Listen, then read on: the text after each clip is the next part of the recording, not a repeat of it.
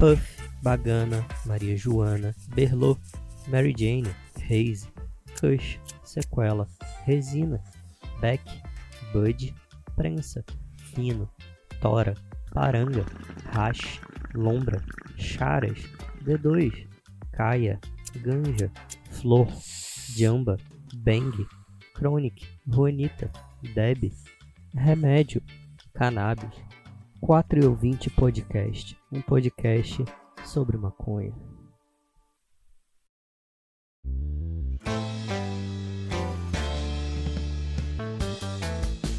Olá, bem-vindos ao 4 e ouvinte podcast, aqui quem fala é o Kiefer. Hoje eu vou falar com vocês sobre o uso medicinal da planta, o uso medicinal da maconha, e não tem como começar por outro lugar senão o nosso sistema endocannabinoide.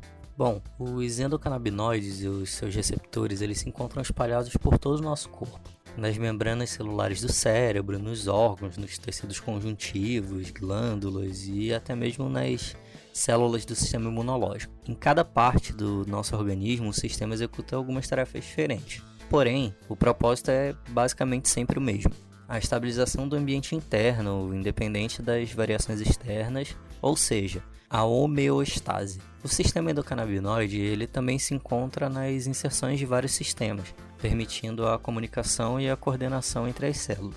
Quando os receptores canabinoides são estimulados, uma imensa variedade de mecanismos fisiológicos ocorre.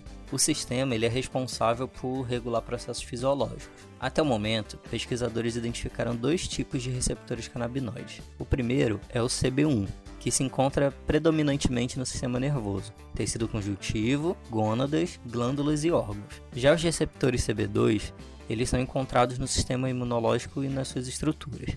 Algumas células contêm tanto os receptores CB1 quanto os receptores CB2, cada um ligado a funções diferentes.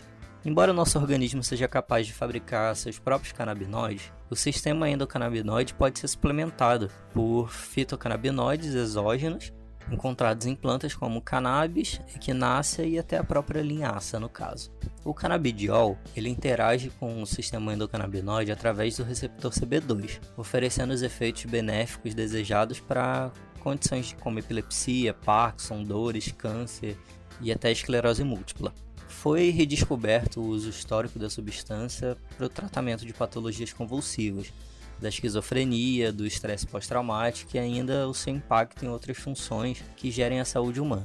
Quem diria que uma viagem de rachixe renderia tanta contribuição para a ciência? Bom, para que serve o sistema endocannabinoide afinal? O corpo humano é um sofisticado conjunto de sistemas que atuam em sinergia para garantir nossa saúde e nosso bem-estar. Por isso, as várias funções dos órgãos que compõem esses sistemas precisam se manter em equilíbrio, de modo que não haja sobrecarga, excesso ou falta de nutrientes. É para que o organismo se mantenha equilibrado que existe o sistema endocannabinoide. Ele é uma espécie de sistema intermediário, atuando como ponte entre as células de vários tipos. Ele atua ainda como agente regulador de diversas reações fisiológicas, como o apetite, a dor, inflamação, termorregulação, pressão intraocular, sensações, controle muscular, equilíbrio de energia, metabolismo, qualidade do sono, resposta ao estresse, é, motivação, recompensa, humor e memória também, a ciência já sabe que entre as incontáveis funções exercidas pelo sistema endocannabinoide, está é, tá também a de regular o apetite e de modular a ingestão de alimentos sólidos e líquidos. Nesse sentido, ele age por meio dos endocannabinoides, neurotransmissores retrógrados endógenos, que se ligam a proteínas e receptores canabinoides. O termo retrógrado faz referência à maneira como esses transmissores se ligam aos neurônios, uma espécie de sinapse de trás para frente, vamos colocar dessa forma. O prefixo endo em endocannabinoides indica que eles são formados pelo nosso próprio organismo. Além de regularem nosso desejo por consumir alimento, eles também se fazem presentes no processo digestivo, por atuarem em tecidos de órgãos como pâncreas e fígado. Esse papel ele é reforçado quando os endocannabinoides fazem a mediação das reações de homeostase glicêmica e lipídica. Por isso, o, esse sistema ele também é considerado de grande plasticidade, já que não está fixo em uma parte só do corpo ou apenas um tipo de tecido, ele está em vários lugares. Logo, o sistema endocannabinoide funciona como uma espécie de regulador, atuando diretamente em um amplo espectro de reações fisiológicas. A função regulatória do sistema endocannabinoide é fundamental para promover o bem-estar geral. Não é por acaso que ele vem sendo estudado como alternativa no combate à adicção, é, uma vez que ele exerce influência nos mecanismos fisiológicos que regulam a relação de motivação barra recompensa da dependência química, no caso. O canabidiol em si é uma substância ativa encontrada nas plantas do gênero da cannabis, principalmente nas espécies sativa e índica. E é esse composto que, uma vez ingerido, interage com o sistema endocannabinoide, atuando de forma mimética aos endocannabinoides naturais do nosso organismo. O canabidiol, diferente um pouco do THC, ele não causa efeito psicoativo. Mas em contrapartida, ele tem sido amplamente empregado na área médica, especialmente na última década, por suas propriedades terapêuticas. O CBD em si ele tem sido apresentado como uma proposta de tratamento para várias doenças, e são cada vez mais numerosos os ensaios clínicos que investigam e comprovam suas potencialidades medicinais. O tempo necessário para o CBD produzir efeitos varia de uma pessoa para outra, mas também é preciso levar em consideração a via de administração e a dosagem na forma de medicamento. De qualquer forma, estima-se que, quando ingerido via oral, ele possa fazer efeito em cerca de 30 minutos a uma hora. Já quando inalado, apresenta maior biodisponibilidade, podendo produzir efeitos dentro de apenas uns 5 minutinhos. O canabidiol ele interage com o sistema endocannabinoide por meio do receptor CB2. O CB1 e CB2 eles são como estações, entre aspas, ou locais de ligação que estão presentes em diversos tipos de células em todo o nosso organismo. Os canabinoides podem se ligar, bloquear ou até moldar as atividades desses receptores, produzindo assim efeitos terapêuticos desejados. O processo de extração do canabidiol, ele leva a produzir um óleo que é rico em canabinoides, no qual as concentrações variam dependendo da espécie da planta e alguns outros fatores. Esse é o chamado óleo de CBD. Ele é utilizado para os mais variados fins, desde terapêuticos, nutricionais e até mesmo estéticos. Uma série de estudos clínicos, eles contam da relação entre o sistema endocannabinoide e a cannabis para fins medicinais. Algumas enfermidades, como a doença de Parkinson, Alzheimer, esclerose múltipla e até mesmo autismo, tiveram respostas extremamente positivas nos seus tratamentos depois do uso do CBD. Ou seja, há evidências de que o sistema endocannabinoide e o canabidiol eles em sinergia promovem benefícios à saúde humana de forma inenarrável e ajuda a aumentar o bem-estar e até mesmo a qualidade de vida dos pacientes. Já existe uma lista extensa de doenças que podem ser tratadas utilizando o canabidiol como uma substância ativa. Eu vou listar algumas delas aqui para vocês terem ideia, mas não vou falar todas porque é uma lista muito grande. As principais são ansiedade, artrite reumatoide, artrose, autismo, câncer, dependência química, depressão, dermatites, acne, hipsoríase, diabetes, Alzheimer, Parkinson, doenças gastrointestinais, dor neuropática, dores de cabeça, endometriose, enxaqueca, epilepsia, esclerose múltipla, fibromialgia, glaucoma, insônia, HIV, lesões musculares, obesidade, osteoporose, paralisia cerebral, síndrome de Tourette, transtorno obsessivo compulsivo, o famoso TOC, transtorno de estresse pós-traumáticos e algumas doenças veterinárias. Então, com esse número imenso de doenças que podem ser tratadas com, com o canabidiol, a gente vem pensando e repensando o porquê da proibição, o porquê tudo isso vem sido tratado com tabu hoje em dia. O sistema endocannabinoide ele pode ser perfeitamente considerado como uma das descobertas do século. É, como a gente viu ao longo de todo esse podcast, sem saber nada sobre ele, a gente estaria privado de uma série de tratamentos com CBD. Além de eficazes, os óleos e flores e tudo mais que contém o CBD e também o THC, eles apresentam ainda uma outra vantagem muito considerável, que são os poucos efeitos colaterais que eles têm. Com o avanço da regulamentação no país, um novo horizonte se abre para o Brasil e o uso dessas substâncias em forma de medicamento é, começam a ser comercializados até mesmo em farmácias e drogarias. Mas a gente sabe que o ideal, o mais acessível, seria mesmo a liberação para o autocultivo, porque com isso a gente conseguiria ter um controle um pouco maior e diminuiria muito os preços também, o que tornaria muito acessível o tratamento. Bom, hoje em dia tem basicamente três maneiras legais de se comprar medicamento à base de cannabis no Brasil. Seria importar o extrato da cannabis, ou flores, ou o que for prescrito. Pode também se inscrever em associações nacionais de pacientes ou comprar no balcão de farmácias. É, quem não possui condições financeiras para custear o tratamento pode até mesmo recorrer na justiça. Pode recorrer para ter um habeas corpus para plantar, ou até mesmo para ter uma ajuda pelo plano de saúde ou até mesmo pelo SUS, como tem sido liberado em alguns estados. Bom, vamos falar um pouco da importação. É, a vantagem é que no exterior é, tem uma gama muito maior de marcas e de apresentações do produto, mas também tem a desvantagem, que é um processo trabalhoso e muito demorado. Ele depende da aprovação da Anvisa, que demora em média 10 dias. Depois tem o trâmite da compra internacional e o processo todo pode levar aí no mínimo 20 dias. Nós temos também a associação de pacientes.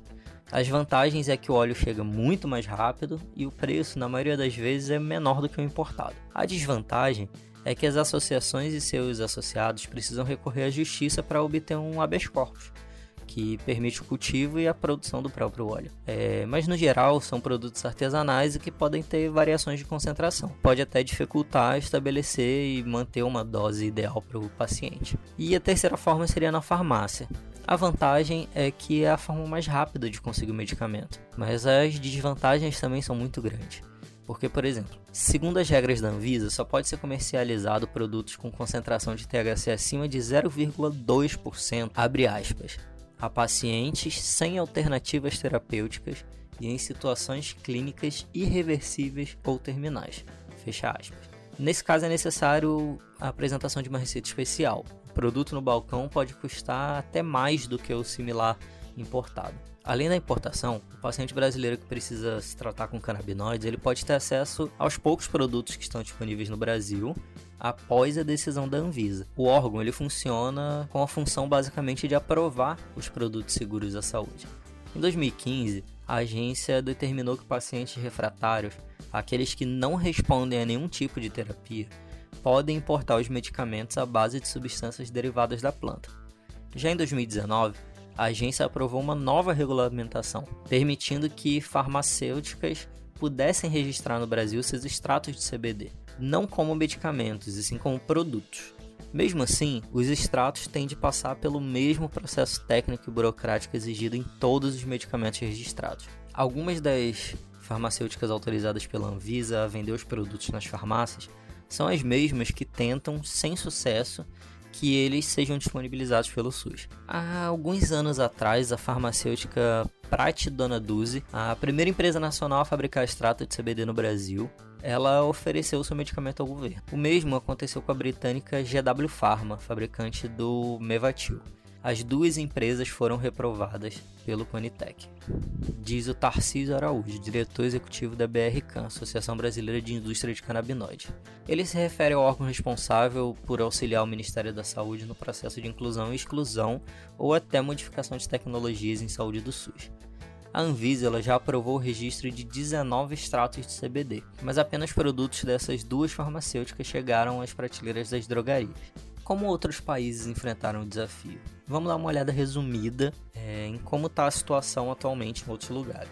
Aqui eu vou falar alguns dos lugares, porque nós temos muitos lugares que já estão legalizados e descriminalizados, então vou comentar alguns principais aqui pra gente, pra gente ter uma breve ideia. Eu vou começar com o Canadá. No Canadá, o uso recreativo da planta foi liberado em 2018 Porém, o porte individual de mais de 30 gramas continua sendo crime. Foi o primeiro país a permitir o consumo medicinal, em 2001. O cultivo é legalizado, desde que regulado pelo Estado. Já nos Estados Unidos, dos 50 estados, 38 legalizaram a cannabis medicinal e 16 permitem o uso recreativo. O Uruguai ele foi o primeiro país do mundo, em 2013, a legalizar totalmente o uso recreativo. Pessoas podem cultivar ou adquirir produtos nos, nos clubes de cultivo ou até mesmo nas farmácias. A Holanda ela permite o cultivo individual de até 5 plantas e descriminaliza a posse de até 5 gramas, desde 1980. Coffee shop podem vender desde que cumpram 5 regras básicas: vender até 5 gramas por pessoa, proibir o consumo de menores, não fazer propaganda, não servir álcool e drogas e não causar bagunça na vizinhança. Em Portugal, o uso medicinal é legal. Desde 2001, as pessoas flagradas com substância ilícita, desde maconha até heroína, elas são convidadas a se registrar em um centro de reabilitação, pagar uma multa e prestar serviços comunitários. E agora no Brasil, o uso recreativo continua sendo ilegal, punido com prestação de serviço social e advertência, e muitas das vezes, como a gente sabe, é, principalmente para pessoas negras e pobres, a cadeia, como tráfico, infelizmente. O consumo medicinal ele é permitido, mas é mediante prescrição médica com teor de THC abaixo de 0,2%. Bom, trazendo todas essas informações para vocês, o que a gente resume? Que no mundo todo vem sendo estudado os efeitos positivos da cannabis, os efeitos positivos da maconha nas pessoas, através do nosso sistema endocannabinoide e a ligação desses dois. E com isso a gente tira também o atraso que a gente tem nas nossas legislações, principalmente no Brasil, mas em outros lugares do mundo também. Mas falando do nosso país, é um, são leis retrógradas, leis atrasadas e principalmente leis preconceituosas, que tratam pessoas de diferentes raças, etnias e classes sociais de forma diferente quando pegas com cannabis com maconha, seja para tratamento medicinal, seja para uso pessoal, é, tudo isso traz essa reflexão para gente. Nós conseguimos atualmente, através da Anvisa, uma liberação para poder é, circular e consumir legalmente a cannabis de forma medicinal, mas ainda de uma forma bem burocrática e até um pouco cara também. Não é acessível para todas as pessoas. Então, por isso que muitas pessoas recorrem à ilegalidade para fazer o tratamento. Assim como tem muitos documentários e reportagens sobre o assunto mostrando mães que procuram a ilegalidade para tratar filhos que têm algum problema, alguma doença e até adultos mesmo procurando para si próprio. Então, essa é a reflexão que eu queria deixar para vocês hoje. Essas informações todas, eu sei que é muita coisa, mas eu espero que tenha ajudado vocês a entender como funciona, para que que é o uso, como ela se liga no nosso corpo, como ela age dentro de nós e como ela traz essas esses benefícios para nossa saúde, tá bom? Espero que vocês tenham gostado. Sigam a gente nas redes sociais, no Instagram, 420 e até a próxima. Atenção! Esse conteúdo se destina à educação sobre drogas e redução de danos para usuários, com a liberdade de expressá-lo, amparado pelo Supremo Tribunal Federal, no julgamento da ADPF 125.